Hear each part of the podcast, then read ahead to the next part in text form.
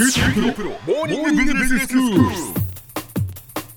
日の講師はグロービス経営大学院の高原康次先生です。よろしくお願いします。よろしくお願いします。社会起業家入門のポイントということでお話をいただいています、まあ、社会を良くするために起業をしたい。そのためにはいくつかポイントがあるということですよね。一つ目があなたが心の底から取り組みたいテーマかどうか。そして二つ目は周りといい関係を築くことができるか。そして前回はビジネスモデルをどうやってまあ作っていくかというお話でした。今日が最後4つ目です先生、はい、どういうお話になりますか？4点目のポイントは賢く行動し学習するです。はい。ただ考えているだけだと始まらない、うん、行動が大切です。経団連の元会長で国鉄民営化や電電公社の民営化など日本の構造改革に取り組んだ土光敏夫さんの言葉で行動となって現れないような思考は無用であり時には有害でさえあるとあります。そうですか。行動しないといけないってことですね。そうですね、ええ、ただ行動し始めるのは怖いものです、はい、現状維持バイアスと呼ばれるものの見方があります、うん、これは人間誰しもあるものなんですね、ええ、で今まで通りの行動を取る習性がある。なるほど、えーまあ、会社の仕事の癖がそのまま出る例えば企画の人は詳細な完璧なパワーポイントでビジネスプランを作ろうとする。なるほど。財務の人はフィナンシャルモデルをエクセルで最初から精緻に作る、うん、まあ過ぎたるは及ばざるがごとしで、まあ、残念ながらほぼ意味ないですね。まず大切なのはお客様をしっかりと理解して、うん、えそのお客様に合ったサービスや商品を開発することです、はいあと会社の仲間や家族の目ですね、ええ、これも結構気になることが多くてですね、え、仲間や家族の反応を意識しすぎるとどうしても今まで通りの考え方や行動になりがちですので、まあ、注意してください。なるほど。ですので、まあ、行動できない、今そんな時はですね心の底から取り組みたいテーマなのかということを改めて問い直してみてください。はい。でそしてその心の声が間違っていない前に進みたいアクセルを踏みたいんだという気持ちを確認していただいてその上でですねそうだということであれば自分自身先ほどの現状維持バイアスでブレーキをかけていないかということをですね、えー、ちょっとこう確かめてみ、えー、てください、まあ、アクセルを踏むと力が入る。同時にブレーキの方もぐっと踏んでいる人が結構いらっしゃるんですね。ですからそういう時はそっとブレーキを外してあげる、まあ、失敗しても大丈夫だとか。今までと違う行動をすることを自分自身に対して許してあげると、まあ、するとブレーキが緩んで、えー、進み始めると。まあ、そういうことをちょっとやってもなんかあのしっくりこないなとか、まあ、どうしても外れないということであれば、まあ、私がやったように心のトレーニングをすると良いと思います。あやっぱり心を鍛えるっていうことなんですね。そうですね。ここは重要でして、まあ、マインドフルネス座禅内観など、まあ、心のトレーニングはビジネスパーソンにとっても重要なテーマになっていますので、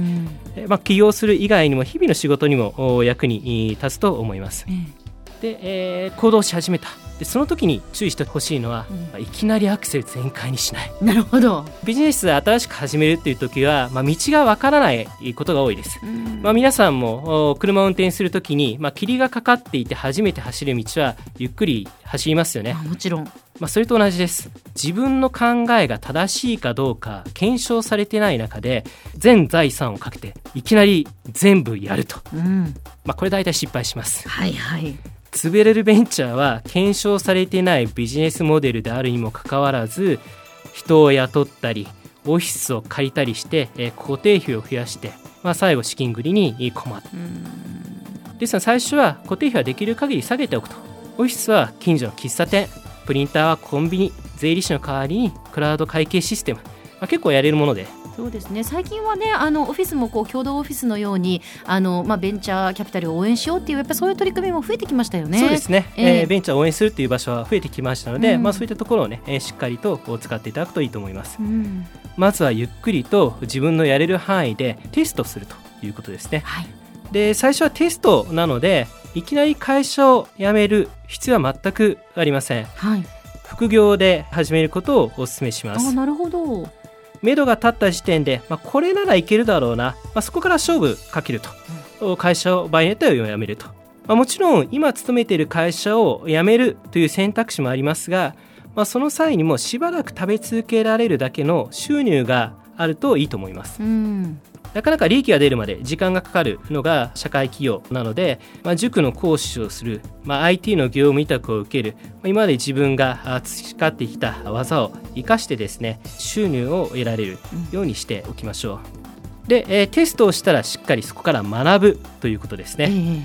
アッシュ・マウリアという起業家がランニング・リーンの著者なんですがスタートアップにとって最も貴重な資源は時間であるとリソースがなくなる前に最も多く学習したものが勝つと学習が重要だと言っています。ほうほうはい、で学習するとは分かるではなくてできるようにすることです。うん、まあ、例えば漢字のりんごやぶどうを読むことは皆さんできると思うんですが、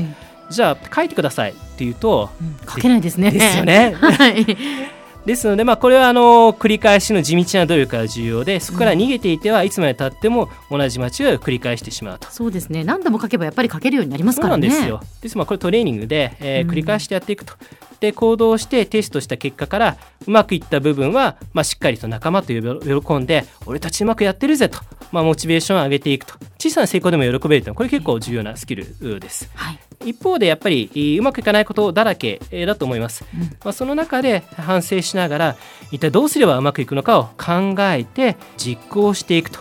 でそれをいかに高速でやるか。このスピードが大変重要でして有名なベンチャー投資家も売れるかどうかよくわからない段階では学習スピードの速さが投資するかどうかの重要なポイントとして見ていると言っています、はい、学習スピードを上げるにはどうすればいいか、うん。グロービス経営大学院の卒業生で、まあ、起業した人が、ね、言っていたのは起業した後にグロービスで最も役に立ったクラスは何か、まあ、これベンチャー系のクラスだとは言うんですが、ええ、それと同じように役立ったのがクリティカルシンキングだと。クリティカルシンキングというのは、まあ、論理的に考える力を上げるというクラスでもあるんですが、え、同時に分かるからできるというテーマ、まあ、つまり学習スピードをいかに上げるかを体得するクラスでもあって大変大切なクラスなんですね。なるほど。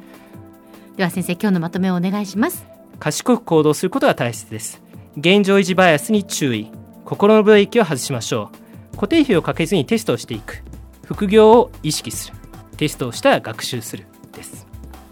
今日の講師はグロービス経営大学院の高原康先生でした。どうもありがとうございました。ありがとうございました。